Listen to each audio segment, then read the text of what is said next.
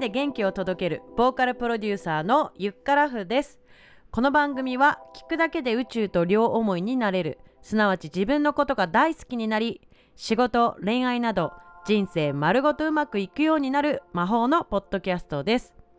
今回はレペゼン情熱派としてワクワクが止まらない記事を見つけたのでご紹介したいと思います。まず先に質問があります。あなたはどっちのタイプですか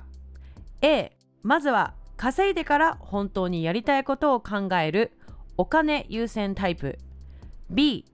とにかく自分のやりたいことに全情熱を捧げるという夢優先タイプ。はいいかがでしょうか？私は断然後者の夢優先タイプです。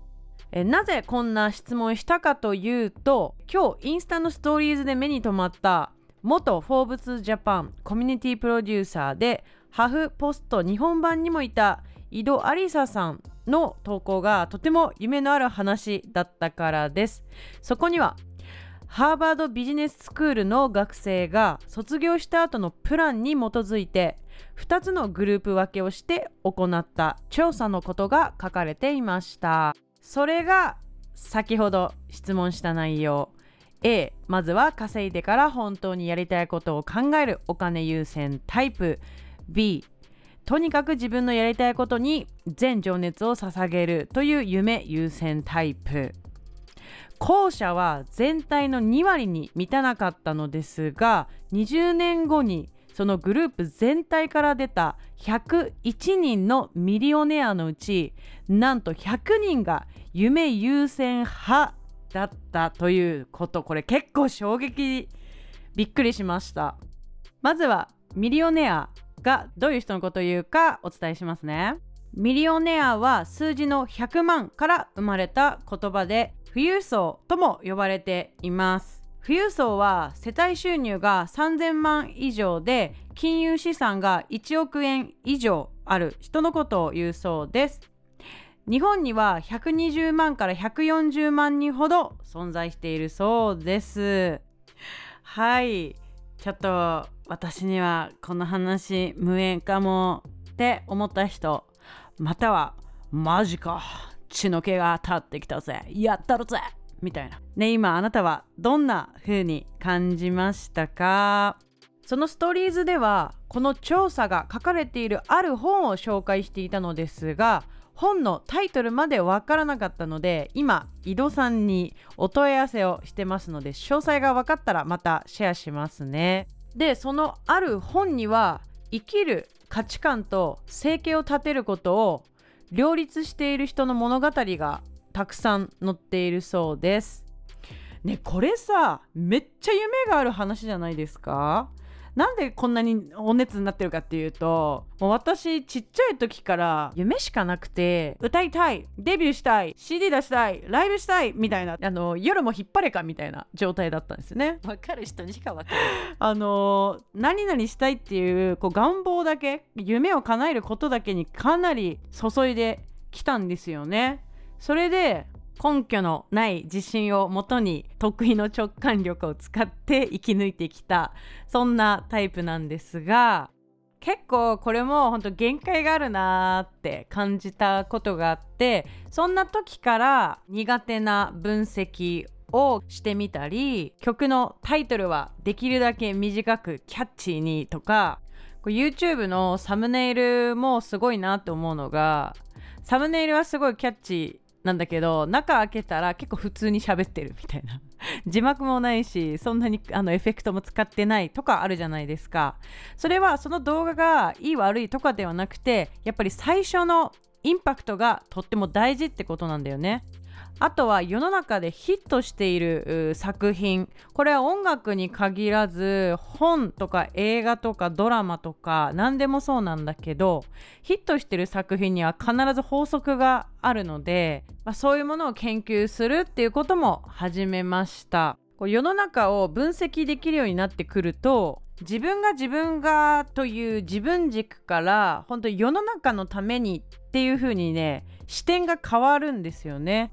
だからこの一連のですね経験を通して思うのは私はその小さい時にがむしゃらに音楽に向かって頑張った、えー、その経験をもとにこう世の中のために、なることそして自分も楽しくワクワクすること、まあ、それが生きてる意味なんだなっていうことに気づかせてもらいました。こうなんかさ私はミニオニアになりたいっていうとこうお金にがめつい感じのイメージがあると思うんですけど全く逆で人のため世の中のため社会のために自分が何ができるかという視点で仕事をしだすと勝手にお金が入ってくるそういう仕組みなんだと思うんですよね。決めつけるわけではないんですけれどもこの番組のリスナーの方の中にはえー、分析タイプというよりは感情タイプ、ね、こう情熱タイプの人が多いんじゃないかなと思うのでこういった結果をですねご紹介することによって今あなたが生きている人生そのままで大丈夫だよって背中を押したかったんですよね。で20年後の2041年ねにはみんなでミリオネアになってるかもしれないしとか、まあ、なっててもなってないけどどっちでもいいんだけどそういうのを想像しながら暮らすのがやっぱ楽しいじゃんっていう話です。もちろん生きてる上でお金が全てとは言いません。でもあった方が友達と美味しいご飯を食べに行けたり旅行に行けたり家族と楽しく過ごせる時間が増えたり、まあ、いいことがたくさんあると思います。なので今こう情熱注いでやりたいことがある人はそのまま突き進めばいいし、まあ、まずは軍資金を稼いでからやりたいことを見つけて始める。それもねその人の人生なのでどちらがいいとか悪いではないです。はい、世の中のためになる、えー、そのためにねみんな生まれてきてると思うのでみんなそれぞれの見つけ方で楽しく生きる道見つけてみてはいかがでしょうか。えー、私もまだまだミリオネアの道は遠いんですけれどもきっとなれるとも思っていてそのためにまずは生徒さんに楽しんでもらえるレッスンを考えたりイベントを仕掛けたりこのポッドキャストを充実させたり今後もどんどんね楽しいコンテンツ出していきたいと考えていますので楽しみにしていてください。そしてみんなで「レッツミリオネアだね？だねじゃないよ。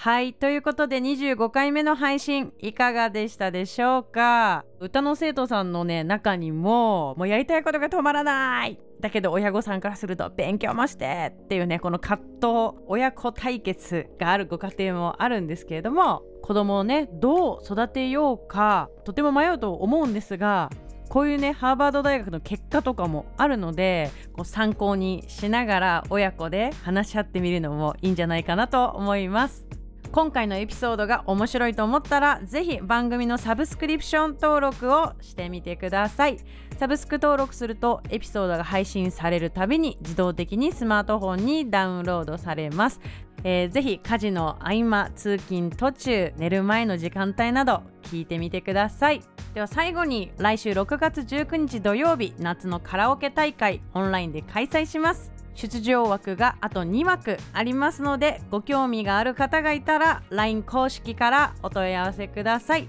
それでは今回はこの辺でゆっからふでした。